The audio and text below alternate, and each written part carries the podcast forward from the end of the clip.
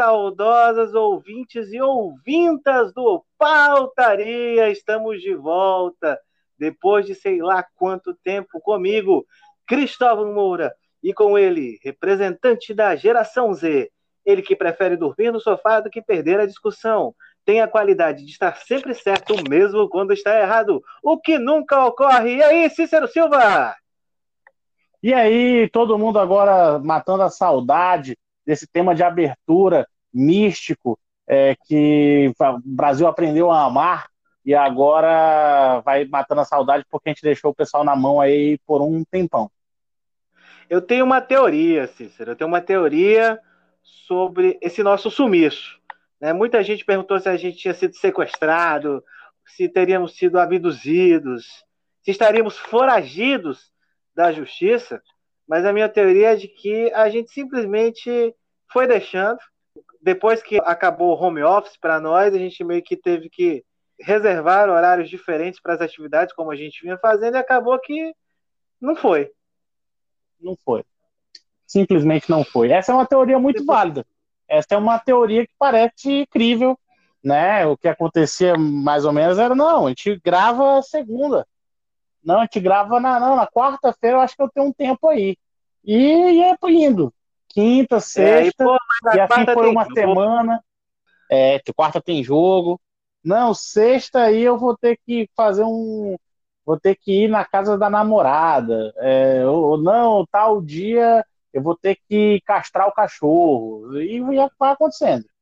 E acabou que não aconteceu, mas como a gente já avisou no último episódio, né? A gente não aceita mais esse relacionamento abusivo. Acho que nós abusamos de não aceitar relacionamento abusivo, o que por si só é um paradoxo, mas foi o que aconteceu. O fato é que nós estamos de volta, espero que a gente consiga manter uma frequência maior e falar dos assuntos que agitam esse Brasilzão de meu Deus. Temos muita coisa. Só preciso, só preciso fazer uma complementação perdoe, me perdoe é. por interrompê-lo, mas só preciso fazer uma observação que é a seguinte: a gente deixou de ser a pessoa que sofre de relacionamento abusivo com, com os ouvintes e passamos a ser o boy lixo. Aquele que foi lá, ficou uma semana e aí simplesmente sumiu depois de três meses que a atenção de novo. Não, vem cá, tá tudo bem e tal, tava trabalhando muito, entendeu? Mas aqui, quando eu tenho um tempo, eu reservo para você. E aí a gente está querendo que a pessoa realmente nos dê uma nova oportunidade. Esse exemplo do boliche é muito interessante, mas eu tenho um paralelo para a gente também homenagear aqui as mulheres. Eu tenho uma frase de relicário, uma frase de página de Facebook, página de frases, inclusive, que resume muito bem o que a gente fez com nossos ouvintes. Que foi o seguinte: antes, abre aspas, né? Antes sofria, Hoje sou fria. Fecha. e assim começamos. Começamos nessa animação. É, muita notícia. Muita notícia boa, não, né? Mas notícia interessante. Cícero, vou começar com uma notícia que agitou o mundo jurídico nessa, abalou o mundo jurídico nessas últimas semanas, nessa última semana, para ser mais exato, que foi aquele vai não vai da prisão de um dos chefes do, de uma das grandes facções que existem, que tem o comando em São Paulo, que é o André do Rap, é, e o ministro Marco Aurélio havia concedido ali um habeas corpus por excesso de prazo na, na revisão que é prevista na lei, na revisão da sua prisão cautelar, e o presidente do Supremo, Luiz Fux, é, revogou, suspendeu essa decisão, na verdade, não revogou, e hoje o plenário do Supremo validou a decisão do presidente Luiz Fux. Olha, realmente foi uma situação aí complicada. O ministro que tinha dado a, a decisão foi o Celso de Mello, né, anteriormente, e no final das contas é, é uma situação jurídica delicada, né? Peraí, o Marco Aurélio, o Celso de Mello tá até aposentado. Foi o Marco Aurélio, desculpa, verdade. Foi o Marco Aurélio. É, e aí, no final das contas, é uma decisão sempre delicada, né? Porque é, no final das contas há realmente uma violação de prazo, mas as alegações do Fux para suspender são bem razoáveis, né? É alguém comprovadamente condenado, já em, em duplo grau de, de jurisdição, é, é alguém que tem aí ligações, é, pelo menos aparentes, né, com, com comando de, de, uma, de uma facção criminosa aqui instalada em São Paulo, que a gente não vai citar o nome, mas é realmente delicado. Eu, eu enquanto advogado, né, não atuo na seara criminal, então eu, eu tendo a não ter uma opinião formada sobre a decisão, não. É, eu não sei se você pode complementar isso aí, você que é, já, já trabalhou, atuou, inclusive, por uma parte da sua vida no MPF, enfim, quais são as suas impressões sobre isso? Tá todo mundo dando tiro errado nesse caso, porque é o seguinte, se houve um decurso do prazo na, na revisão dessa decisão, houve uma inércia de algum agente estatal. De se fato. isso por si só justifica ou não a decisão do Marco Aurélio, é outra história. Mas ninguém questionou, por exemplo, o juiz da vara, o promotor lá que acompanha a execução penal, entendeu? Isso uhum. é algo que ficou em segundo plano quando era, quando foi o móvel de tudo isso que aconteceu. É, se fato, cabia ao fato. ministro Marco Aurélio dar um outro sentido, fazer uma interpre interpretação à luz da excepcionalidade dos fatos, é outra história. Mas isso não se pode perder de vista. E um outro ponto é que os oportunistas de sempre pegam um caso que é singular, que é um caso é, que eu sempre falo que existem os casos dos holofotes do direito e existem os casos do subterrâneo do direito. E esse é um caso dos holofotes do direito. E querem estender para os casos do subterrâneo do direito. Então você vai ter Moro aí no, no, na, no Twitter dizendo que, olha, viu, é por isso que tem que ter a prisão em segunda instância. Um argumento completamente automático em segunda instância, né? Com, com argumentos uhum. completamente deturpados que só desinformam. A gente vive e reforça cada vez mais esse populismo judicial. Eu acho que agora é uma decisão muito delicada de se tomar. O ministro Marco Aurélio tinha fundamento jurídico para tanto, mas, na minha opinião, havia uma singularidade no caso pela condição do, da pessoa investigada, né? Que nem investigada não, né? Da pessoa condenada já nesse caso. É complicado essa, essas situações, porque realmente, como você disse, sempre tem os oportunistas, né?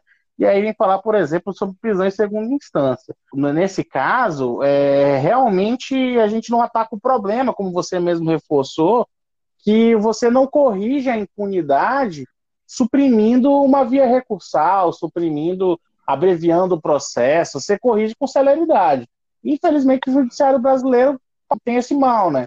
Processos em regra, né? Via de regra, eles demoram muito nessas grandes varas nos grandes tribunais, né, diferente de uma realidade nossa que a gente vive aqui no, no, no Acre, né? Mas, assim, quando chega a nível, por exemplo, de, de, de recursos excepcionais, realmente há sempre uma demora, enfim. O que há de ser corrigido no judiciário é essa demora para se tomar as decisões. E não, é, e não a quantidade de recursos que existe. É, você, você vai suprimir direitos para poder corrigir, para poder corrigir impunidade, uma suposta impunidade, é um raciocínio que não se sustenta, né? Mas infelizmente tem é, ficado cada vez mais comum. E esse prazo, e aí eu estou falando do subterrâneo do direito penal brasileiro, da execução penal, que é onde o filho chora e a mãe não vê, que é justamente essas prisões cautelares que acabam se tornando definitivas. Por isso que a lei trouxe essa, essa necessidade de revisão a cada 90 dias. Então, como, como eu já disse, é um, é um direito importante, um direito que o preso cautelarmente tem de ter, ter a, sua, a sua situação revisada a cada 90 dias, nem que seja para manter, mas que se avaliem se permanecem os requisitos autorizadores da prisão cautelar. A gente faz algumas críticas, mas eu não posso deixar de elogiar, não sei se você sabe, Cícero, que a corrupção no Brasil acabou. Eu fiquei, ouvi dizer, ouvi dizer. Fiquei aliviado. É, o presidente Jair Bolsonaro. Justamente. O presidente Jair Bolsonaro, ele se referindo né, uma, a um questionamento sobre se teria acabado com a Lava Jato, ele disse que acabou sim com a Lava Jato, porque. E ele nem tem esse poder para acabar, né? Obviamente, um fanfarronismo ali, uma brincadeira acima do tom, como sempre, porque não tem mais corrupção. Então, está decretado o fim da corrupção no Brasil. E é basicamente aquela coisa, né? Se você não fala do problema, ele não existe mais. É basicamente vamos acabar com isso daí. Né? Ele decidiu hoje que acabou com isso daí. E evidentemente não, não é verdade, né? o que acontece hoje no governo é, é tá cada vez mais estranho, porque é cada dia mais é ministro tentando é, to, deixar tal dado sigiloso, é, tentando encobrir certo gasto, é, e além dos próprios, das próprias acusações que, que têm acontecido, né? As investigações têm apontado para algumas é, para alguns crimes cometidos pela família Bolsonaro, por, pelos filhos dele, é, até com o envolvimento da própria esposa, né? E vale aqui a citação da, da, da música do Detonautas, né? A Micheque, né? Que o, que o, que o Tico Santa Cruz, que é bem ativo aí politicamente, compôs. Mas, infelizmente, não é verdade. Infelizmente, a corrupção segue ativa, segue viva e ela muito provavelmente vai continuar depois que ele sair. Eu gostei da sua observação, né? Cumprindo a promessa do. Ou tentando cumprir a promessa do vamos acabar com isso daí. É, vamos acabar com isso daí. Acabou isso daí. Tá ok? E acabou e pronto. E acabou e pronto. É assim que se. É isso aí. Exatamente. Indo aí pro lado das celebridades, existe uma mulher que ela disse não. Eu não vou sofrer violência. Eu serei a violência. Estamos falando dela, Flor de Lis, deputada Flor de Lis. Nossa. Ela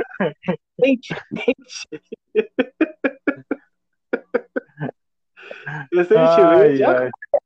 Mendal, né? Como diz a Rihanna. Ram, pa, pa, pam, ram, pa, pa, pam, ram, pa, pa, pam. Inclusive, eu acho que a Flor Delis, quando jovem, acho que lembrava um pouco a Rihanna, viu? Ela é uma senhora ali que, do alto do seu já 60 e alguma coisa, tá muito bem, apesar de ser uma pessoa altamente reprovável de tudo que é conduta. E acho que ela jovenzinha ali seria bem bonitinha, viu? Mas vamos mas, lá. Nossa, mas ela, mas ela tem 60 mesmo? Eu nem pesquisei. Agora eu, eu, sou um cara que diz, ah, eu pesquisei. Esse cara, essa situação não pesquisei, cara. Mas Porque eu, eu acredito um, que, na verdade, um... tu, tá na, tu tá no contraponto, tu. Não, na verdade, 50... ela é bem acabada pra idade dela.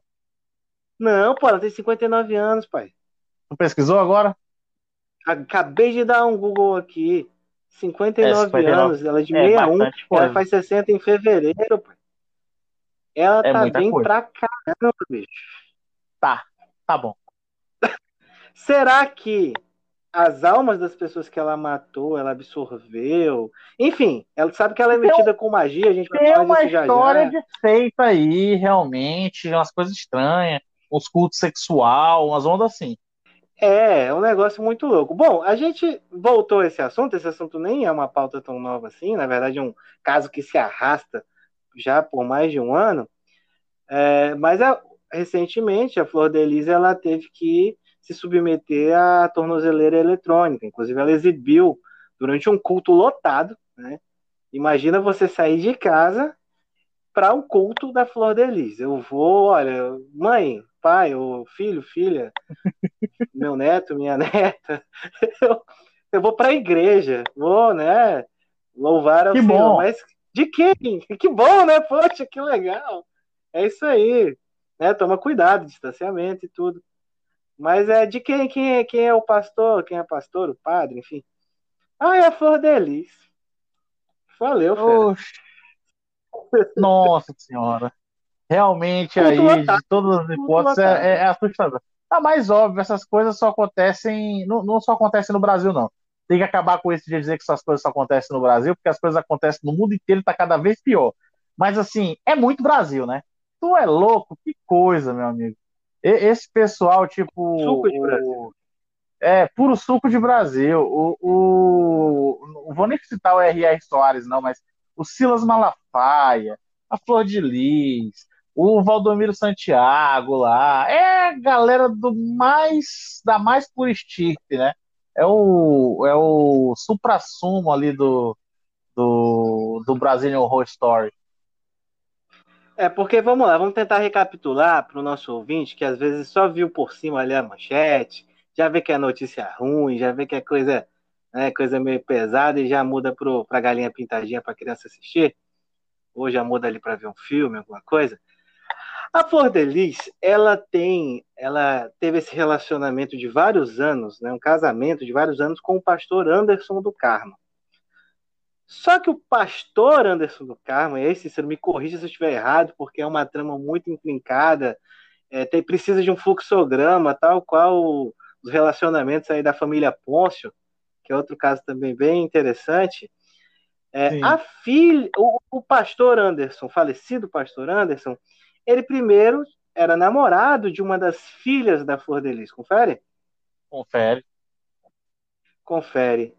E aí, como eles moram todos juntos ali, lá no meio da história, eu não sei em que momento, né, não tem esse nível de aprofundamento, de profundidade na biografia da deputada Flor de Lis, mas a deputada aí deu uma talaricada na sua filha, tomou para si o jovem Anderson, ainda não era pastor, imagina, né?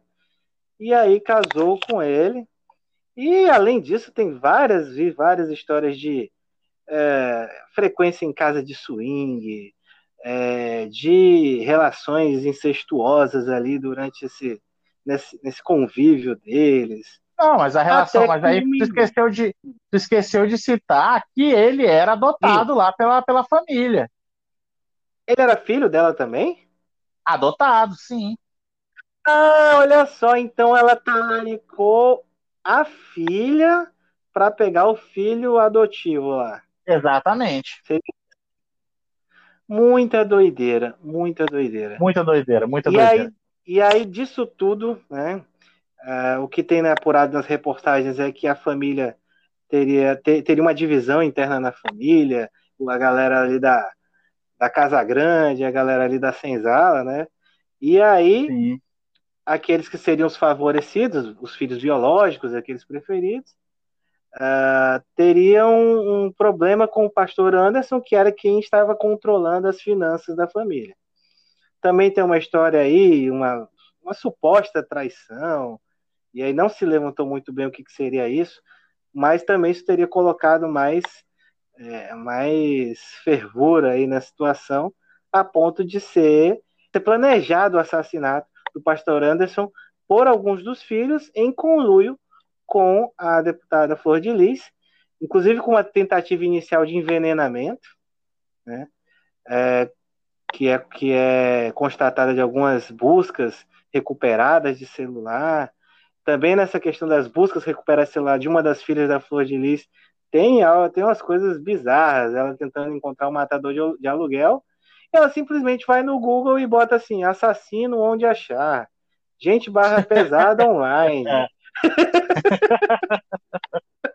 Você quer tipo, montar uma, uma OLX de, de assassinos de aluguel, de, de, de faccionados, etc.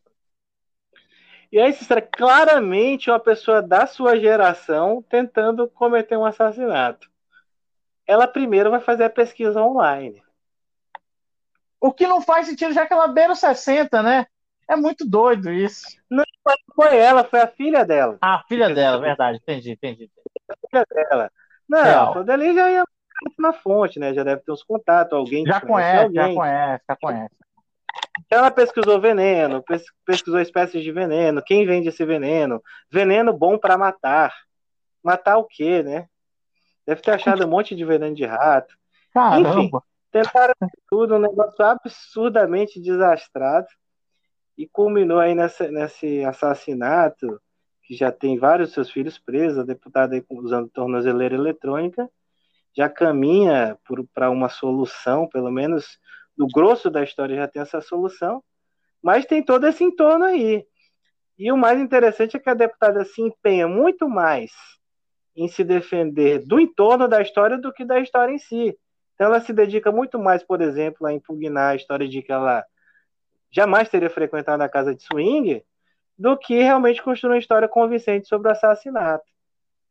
Né? Que, segundo, segundo algumas das testemunhas, o que se apurou na investigação, ela teria assassinado o pastor Anderson porque um divórcio escandalizaria Deus. E aí, no caso, é muito melhor matar do que separar, né? É, aí realmente ela apelou aí para todo o cristianismo que tinha dentro dela, aparentemente, né? O fato é que, que a, a, a Flor de Lis, ela realmente é uma pessoa completamente maluca da cabeça, né? Que deve vir com esses, esse tipo de raciocínio. Ah, não, eu realmente ali não tinha condições de me separar, estava passando por dificuldades e tal. E ela não fala, ela não fala, né, que matou, mas tudo se encaminha aí que realmente era mais, é, foi mais jogo matado que separar. É o, outro capítulo do Brazilian Horror Story. E tem a cereja do bolo. Qual é a cereja do bolo? Qual é a cereja do bolo? A cereja do bolo é que no seu auge, né, da sua história, a Flor de Lis teve um, um filme lançado sobre a sua suposta biografia em 2009. Você não é um documentário, é um docudrama, ou seja, uma mistura de história real com algumas atuações, com imagens reais, enfim. Bas basicamente o que é a vida dela mesmo. E com a participação de vários autores globais que não cobraram cachê por acreditarem que um serviço maravilhoso para a comunidade em apoiar uma, uma pessoa de um coração enorme, como era. Eles reputavam a Flor de Lis. É, então você de tem Deus. aí. João de Deus, parte 2. então você tem aí Janequine, é, Débora Seco, Fernanda Lima, Cauã Raimond, Letícia Sabatella, gente, inclusive, de todas as matizes ideológicas, não dá nem para dizer só a galera da esquerda, só a galera da direita basicamente só trouxa. É, participou disso. Isso. Participar dessa história. Então tem esse filme aí, que para mim é a cereja do bolo. Eu descobri recentemente que existia esse filme, ainda não. Descobri a existência, ainda não assisti, não tive essa, essa coragem, essa. não sei nem o que, que seria da minha parte, mas li as críticas, e as críticas são as críticas da época, ou seja, as pessoas que criticaram não sabiam de toda a sacanagem da Flor de Lis, e as críticas foram assim, de horrível para baixo. Então, mesmo se você gostasse da Flor de Lis, se achasse a história realmente é, interessante, o filme é horrível. É, mas é, não dava para se esperar muita coisa também, né? Não vai ter nenhuma grande aventura, assim, né? Também não tem muito para onde correr.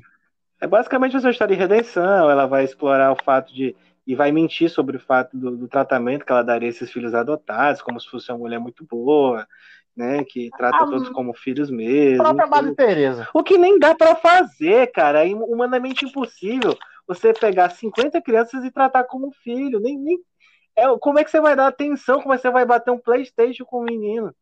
Sendo que tem uns 49 esperando. Como é que faz? Eu tenho uma, cara. Eu tento tratar ela como filha, mas às vezes é difícil também. E aí trata como? Eis a questão.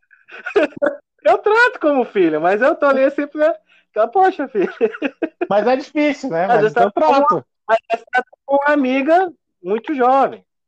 muito jovem, né? Realmente, realmente. Então, para você ver, como é que você vai trazer isso com 50?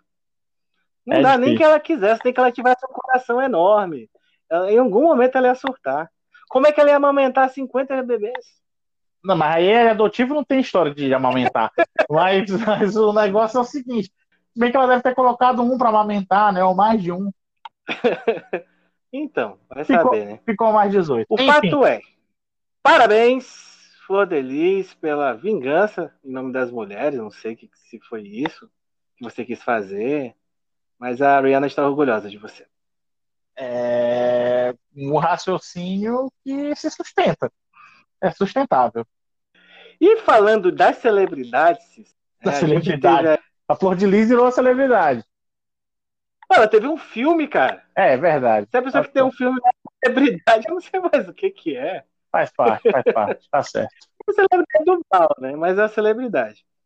Nós tivemos depois da separação de Vitão e o Whindersson, aliás, Vitão e o Whindersson, tô louco, da separação de Luísa Sonza e Whindersson Nunes, que causou muita comoção. A gente nem vai tratar disso hoje, a gente vai tratar da notícia que saiu esses dias da separação de Gustavo Lima e Andressa Suíta.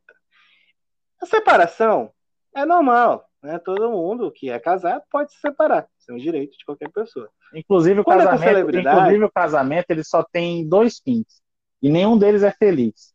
Um é a morte e a outra é a separação. Então, é, acostume.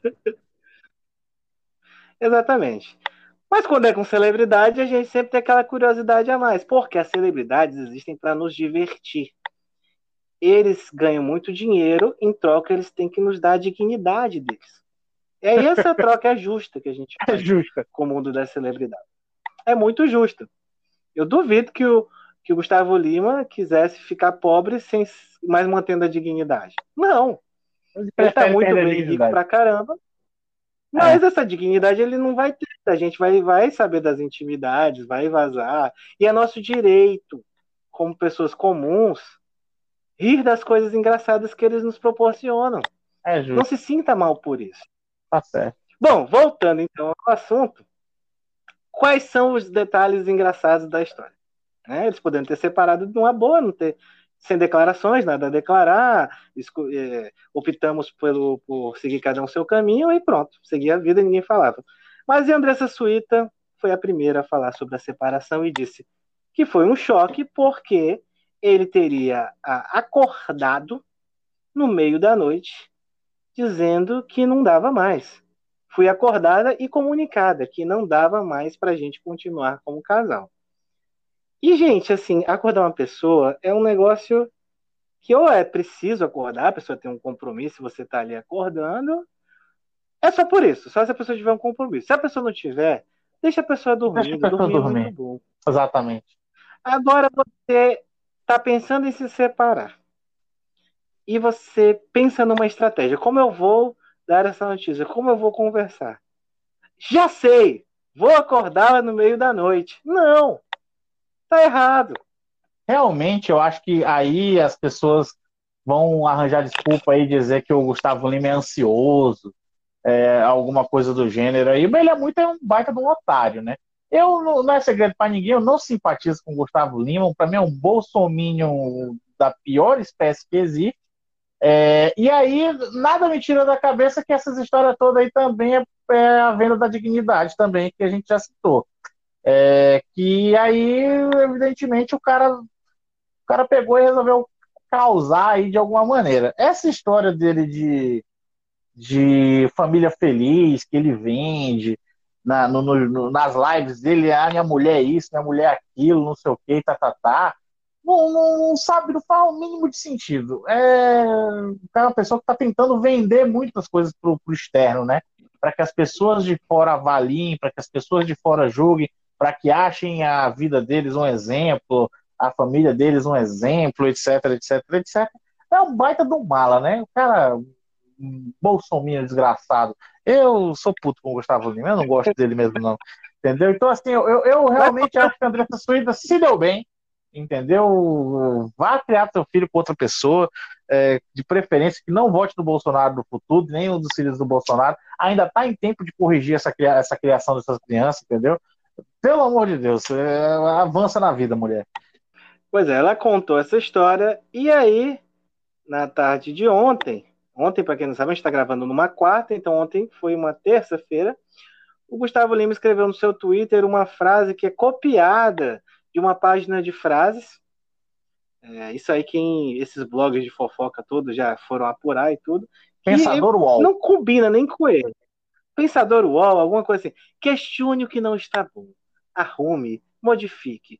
Não tenha medo de ser sincero com você e com todos. Dê um passo atrás se for preciso. Não tenha medo de recomeçar. Ou seja, eu imaginei ele de pantufa rosa, saindo do banho, olhar pensativo e pensando nessas coisas, comendo uma salada. Foi o que eu consegui imaginar desse rapaz. Quando, na verdade, essa... Quando, na verdade, o que se espera do Gustavo Lima é que ele vai escrever alguma letra ali com tchê tchê com alguma coisa do gênero, entendeu? Dizendo, dizendo você não, você não, você não é mais importante para mim. Agora eu vou viver a minha vida até o fim, fim, fim, sei lá, entendeu? É, é algo assim que você espera do Gustavo. Você não espera frase do pensador. Alguma referência, é, alguma referência a algum coma alcoólico pós separação. É, Enfim, exemplo, o que a gente né? Aí sim a gente poderia até sentir algum nível de sinceridade. Exatamente. Mas nesse caso aqui, realmente não tem condições. E a Andressa Suíta é uma personagem que as, algumas pessoas não sabem, mas ela tem uma história aí no submundo ou no mundo das subcelebridades. O histórico dela é bom, né? O histórico dela é bom, né? É, ela, pra você ter uma ideia, ela foi a protagonista de uma das edições da Fazenda, acho que, se não me engano, a Fazenda 1, sem participar. É verdade. E ela era sem separar do Theo Becker. É, é ex do Theo Becker. Surtado, surtado. Pra quem não sabe, Theo Becker aquele lourão grandão que não tem, não tem nem o Tico, nem o Teco, não sei como que eles conversam, o neurônio dele. Esse é irmão e dele. fala, isso aqui é irmão desse, esse é irmão desse e tal. E basicamente ela teve a, audácia de namorar o rapaz, ele terminou, e na fazenda ele só falava dela. E, no, não, não e na fazenda seguinte ela foi convidada para participar e foi uma planta lá. Então ela foi muito melhor. Foi muito melhor fora da fazenda, teve muito mais destaque, mais protagonismo do lado de cá da telinha do que do lado de lá na frente das câmeras.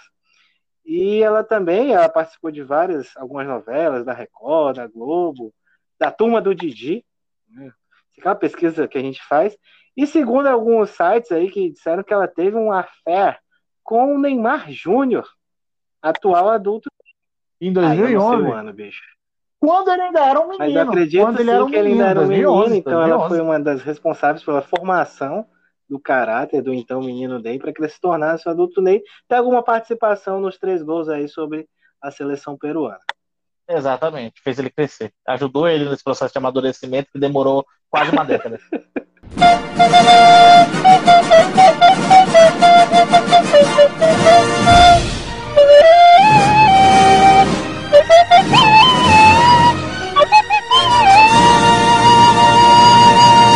E chegou o momento mais esperado, mais pedido, mais comentado pelos nossos ouvintes e ouvintas do Pautaria, que é o nosso cultural ou dicas culturais, eu não sei o nome do quadro. É alguma coisa cultural, é momento cultural. Momento então, cultural. Momento cultural onde nós vamos debater, expor, indicar, criticar obras cinematográficas em tese, a gente poderia falar de livros também e tudo, mas basicamente a gente fala de série de streaming. A gente não vai encher o saco das pessoas mandando elas lerem. Quem gosta de ler, já lê. Entendeu? Ele não precisa de muita indicação. Quem gosta de ler, geralmente gosta de dar indicação, né? Ele não precisa das indicações.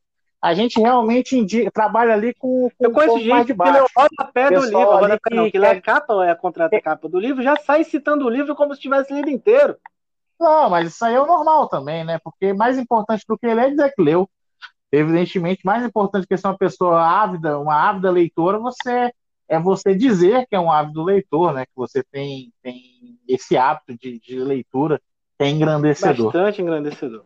Bom, Cícero, a minha dica é uma dica até um pouco antiga, mas eu vou fazer, eu vou fazer essa dica antiga porque ela tem um link com uma dica atual que eu, que eu vou abordar no próximo podcast. A minha dica é a série da Netflix, A Maldição da Residência Hill, no livro a, Ma a Maldição da Mansão Winchester. E é sobre uma, obviamente é sobre uma mansão, uma mansão que é assombrada, né? Isso aí, do título, não estou dando spoiler, do título você extrai isso.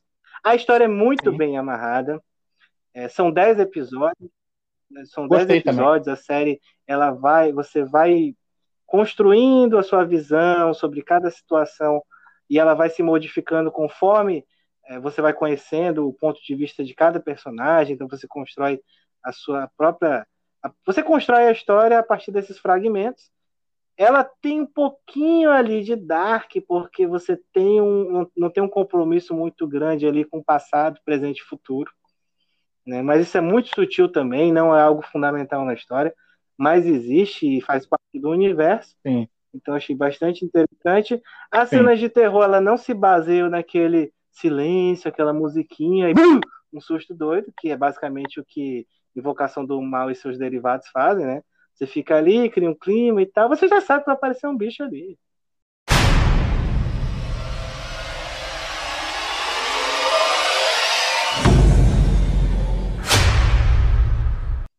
Quem que fica surpreso com aquilo? É. Né? E, mas eu vou fazer um elogio à invocação do mal já já, só concluo. Não, não é ruim, veja. Eu estou falando que foi um, um, uma forma de trabalhar terror que saturou. Sim, sim, saturou. sim, sim, sim, ciente de que essa forma de trabalhar terror saturou, trabalhar outras formas, né? Que a gente trata muito como se fosse um terror psicológico, mas você tem mesmo o terror de verdade ali, só que ele é usado na medida certa e com uma coerência muito grande com a história. Dito isso, farei uma crítica grande à história. Eu tenho alguma, algumas críticas, várias críticas à, à, construção dos personagens, mas uma em especial me chamou muito a atenção, porque você tem uma história que ela vai com alguns flashbacks e mostrar, e tem, e tem um momento de, um, de uma da personagem, que é a Shirley, que é a irmã mais velha, aliás, nem a mais velha, mas é a mais chata de todos e tudo, e que todo mundo relembra uma experiência aterrorizante da sua vida, isso lá pro final. Então, aquele momento de você encontrar, enfrentar o seu monstro, enfrentar o seu terror, o que mais te aterrorizou, entendeu? E aí tem gente com fantasmas horríveis, tanto fantasmas do mundo dos fantasmas mesmo, quanto fantasmas da sua vida para enfrentar. E a mulher tem um, tem um, o problema da uhum. mulher foi uma porcaria de uma traição lá com uma vez que aconteceu, não sei quando. Quer dizer, um negócio altamente banal. O pessoal com o James LaFerte, que era totalmente um negócio, A menina é claramente dodóizinha, se ela resolvia na terapia em dois segundos. E ela trata isso como se fosse um. Isso foi no filme tratado como se fosse um fantasma do tamanho dos outros, que era loucura aquilo ali. Eu não vou dizer muito, porque tem gente que não assistiu, mas você tem ideia, tinha cara que tinha que tinha problema grave com droga, por exemplo, assim, um fantasma da vida real, e também fantasmas que perseguiam sim, a pessoa. Ela virava à noite e o fantasma tava olhando com aquela cara feia pra cara dela. Aquilo sim é um trauma, pô.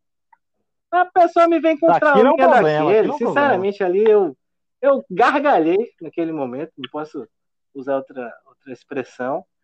E, e aí ficou essa crítica. Mas, assim, no todo, é, algumas outras críticas mais pontuais, mas no todo a série é muito boa, indico a maldição de Residência, da Residência Rio, que eu retomei para assistir, eu tinha perdido lá para trás, comecei a assistir e depois parei, mas agora eu retomei para assistir por conta da maldição da Residência Bly, que é a série nova da Netflix, eu vou começar hoje, então, na próxima semana, se nós gravarmos, ou nos próximos programas, eu vou trazer aqui. E como vai estar muito fresquinho a Rio e a Bly na minha mente, eu vou fazer em paralelo pelas duas e vai ser legal pra caramba. Eu vou, vou assistir a Maldição da Residência Bly também para te acompanhar, porque eu já assisti a Maldição da Residência Rio. Tem algumas, alguns pontos que eu queria observar sobre a sua crítica.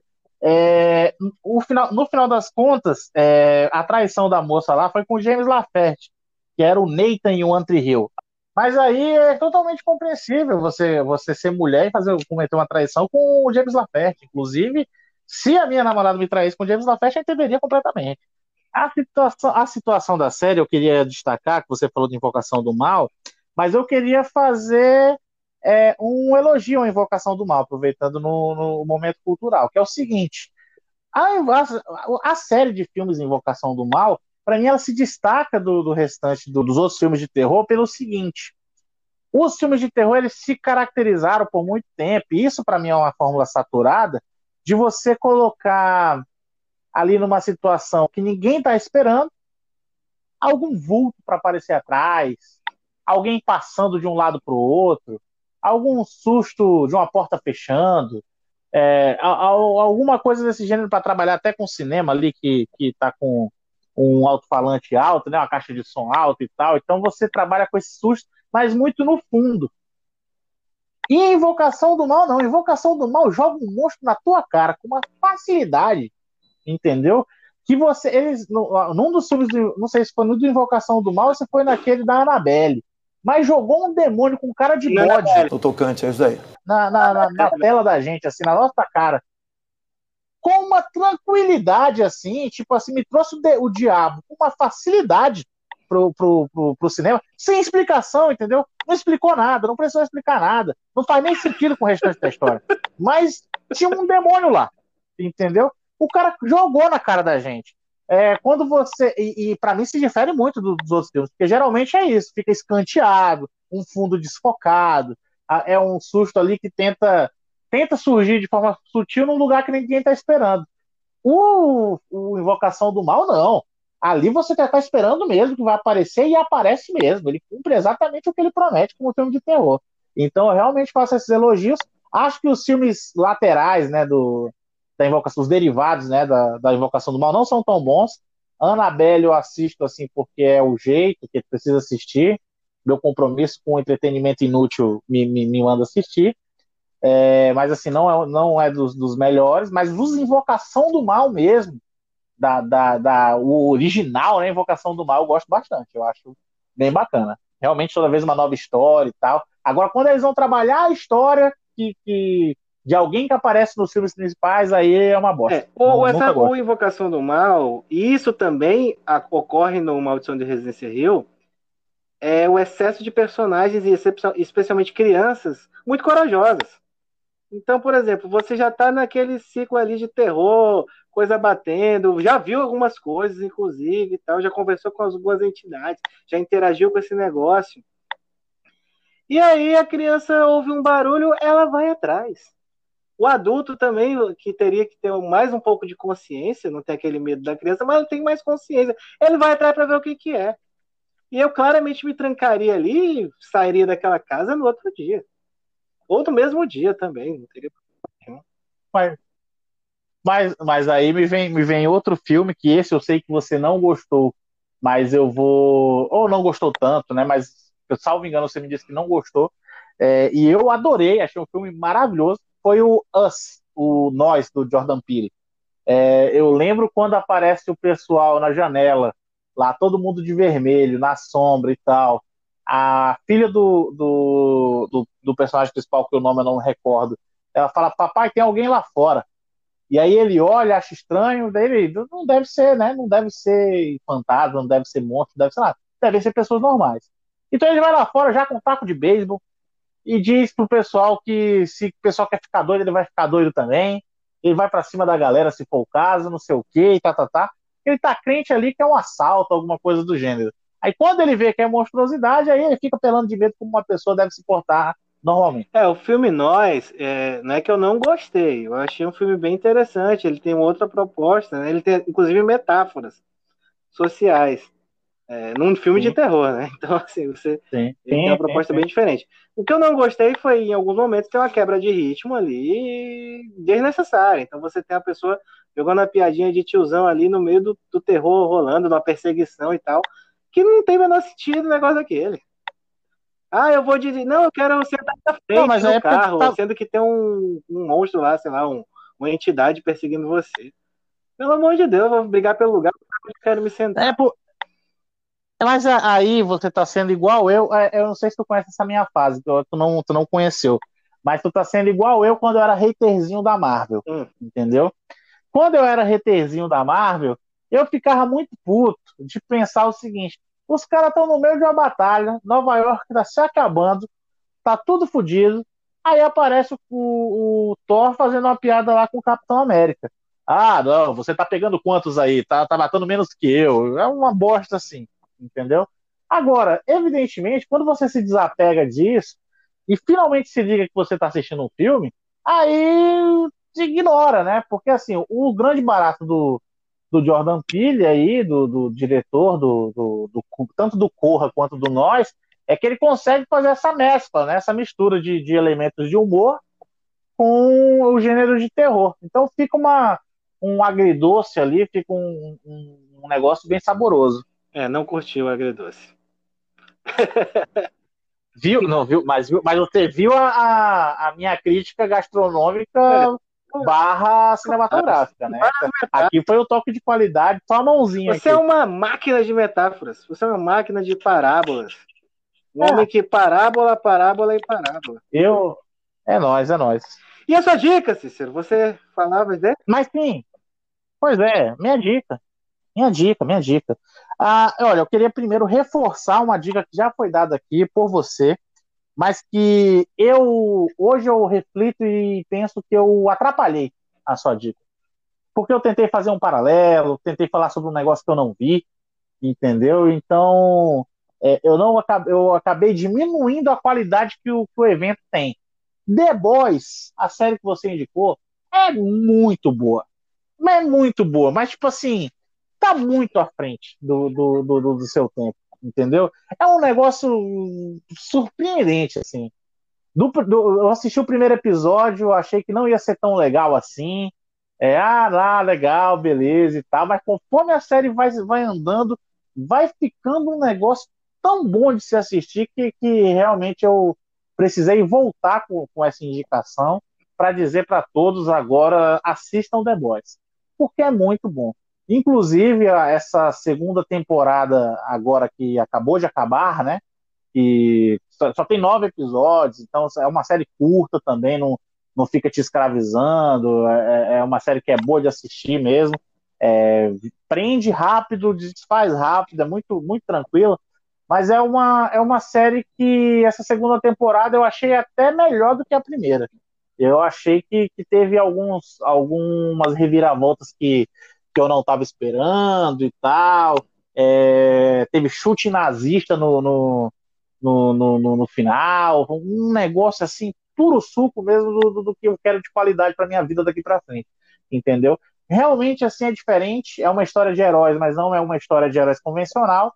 É, todo mundo é filho da puta, a, a realidade é essa. Eles se comportam basicamente como celebridades barra políticos, né? A, a atuação deles é muito hipócrita, né? Como eles se portam perante a sociedade, como eles se portam é, internamente.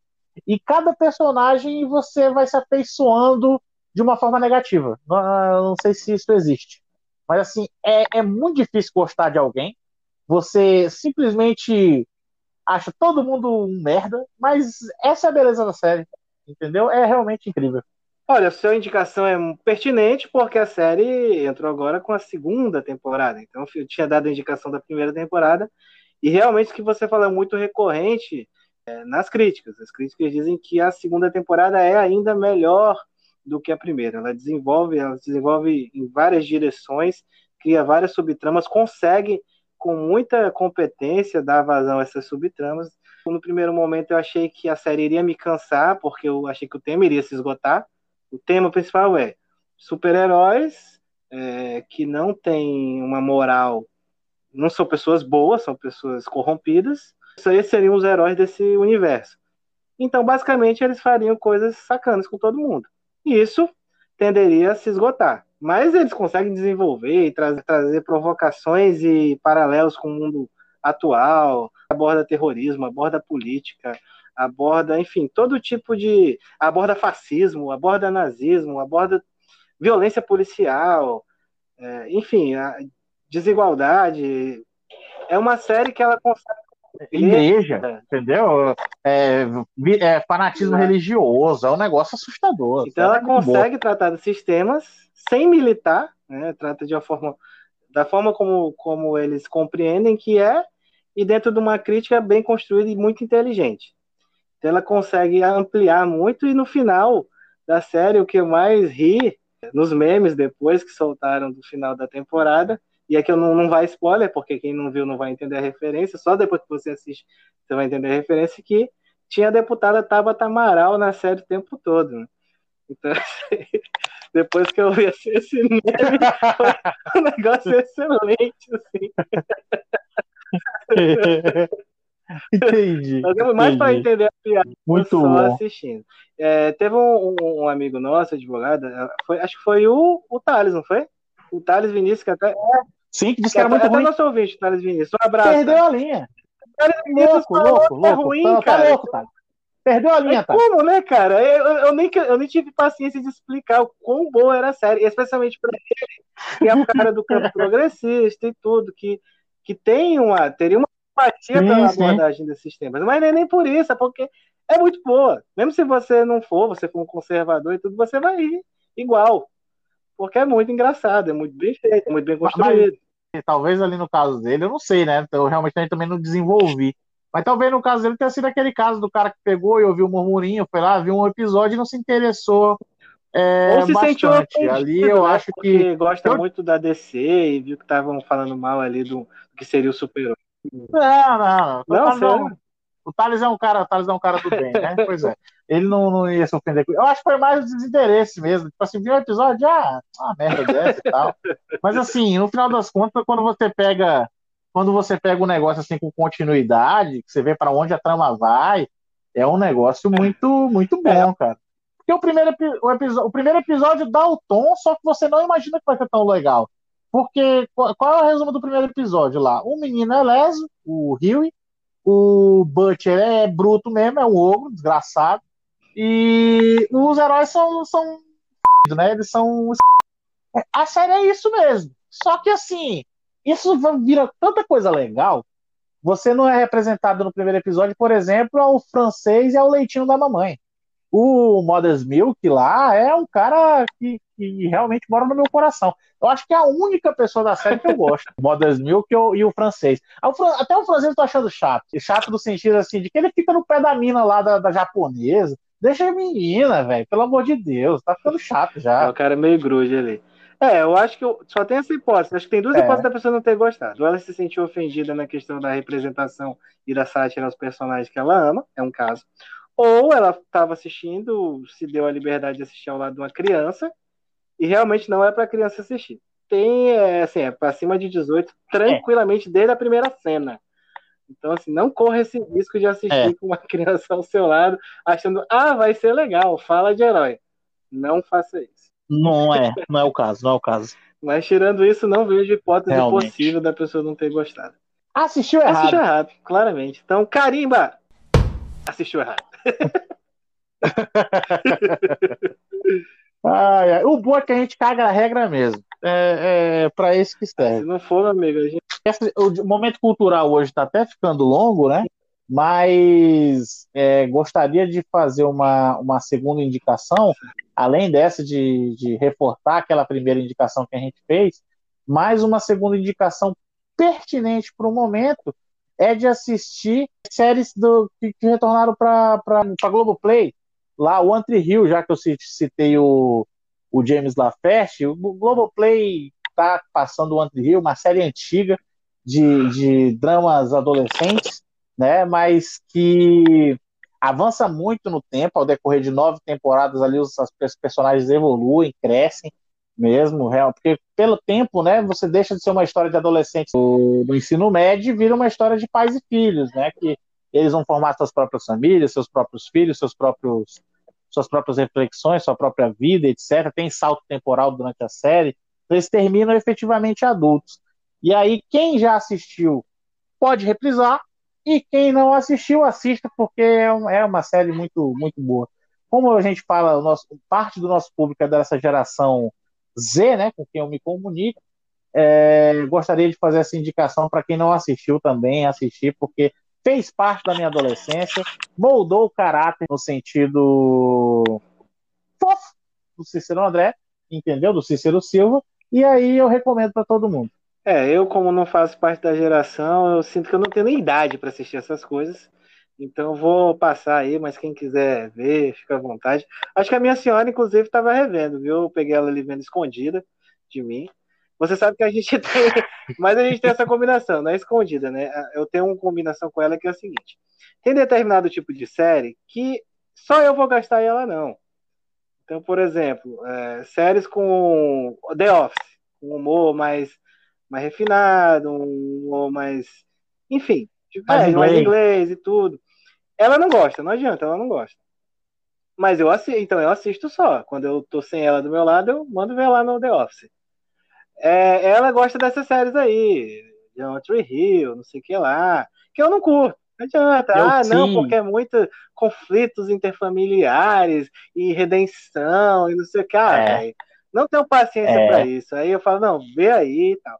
Aí algumas a gente vê junto, né? Essas, basicamente essas todas que eu indico, a gente assiste junto, porque significa que elas têm uma abrangência maior de público. Então é possível que os ouvintes também gostem mais. É possível. É possível. Acabou! Acabou! Acabou! Pra acabar! Pra exorcizar o último fantasma que faltava! Recado final?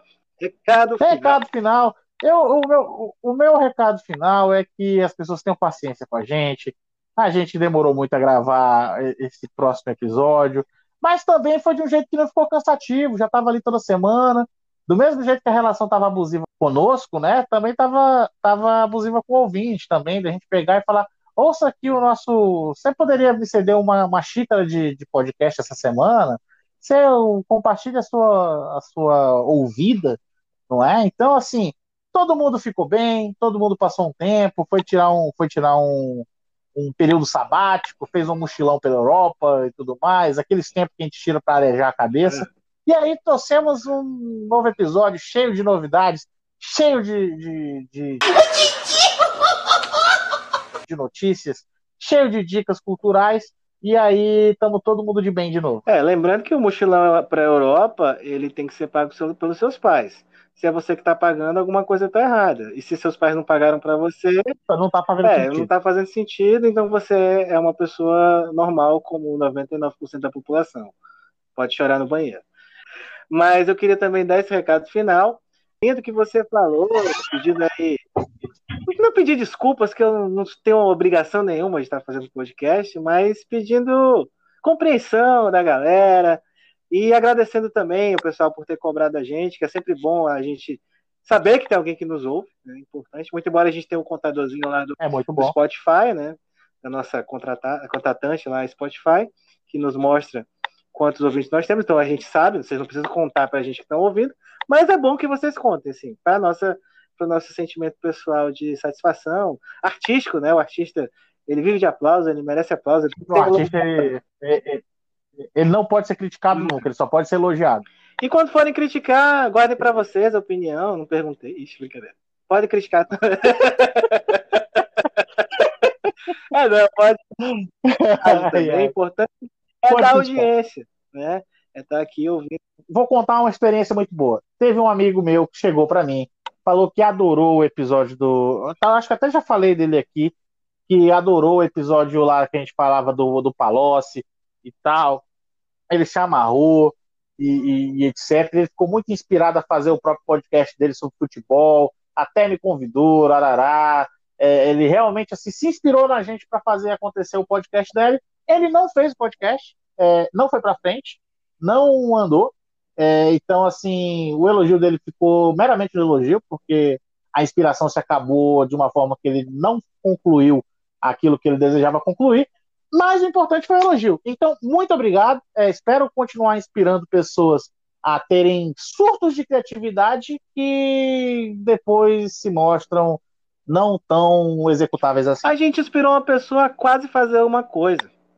É, é muita, muita, coisa. coisa já é mais do que a gente tinha feito antes. Para 2020, para 2020, a gente está muito na frente. Claramente. Então, meus amigos e amigas, um grande abraço. Se der tudo certo, talvez, né? Não vou garantir. Mas aí na semana que vem a gente está de volta. Vamos ver o que acontece também, se surge muita pauta, porque aqui é Pautaria, um podcast no limite do bom senso. Valeu, Cícero! Valeu!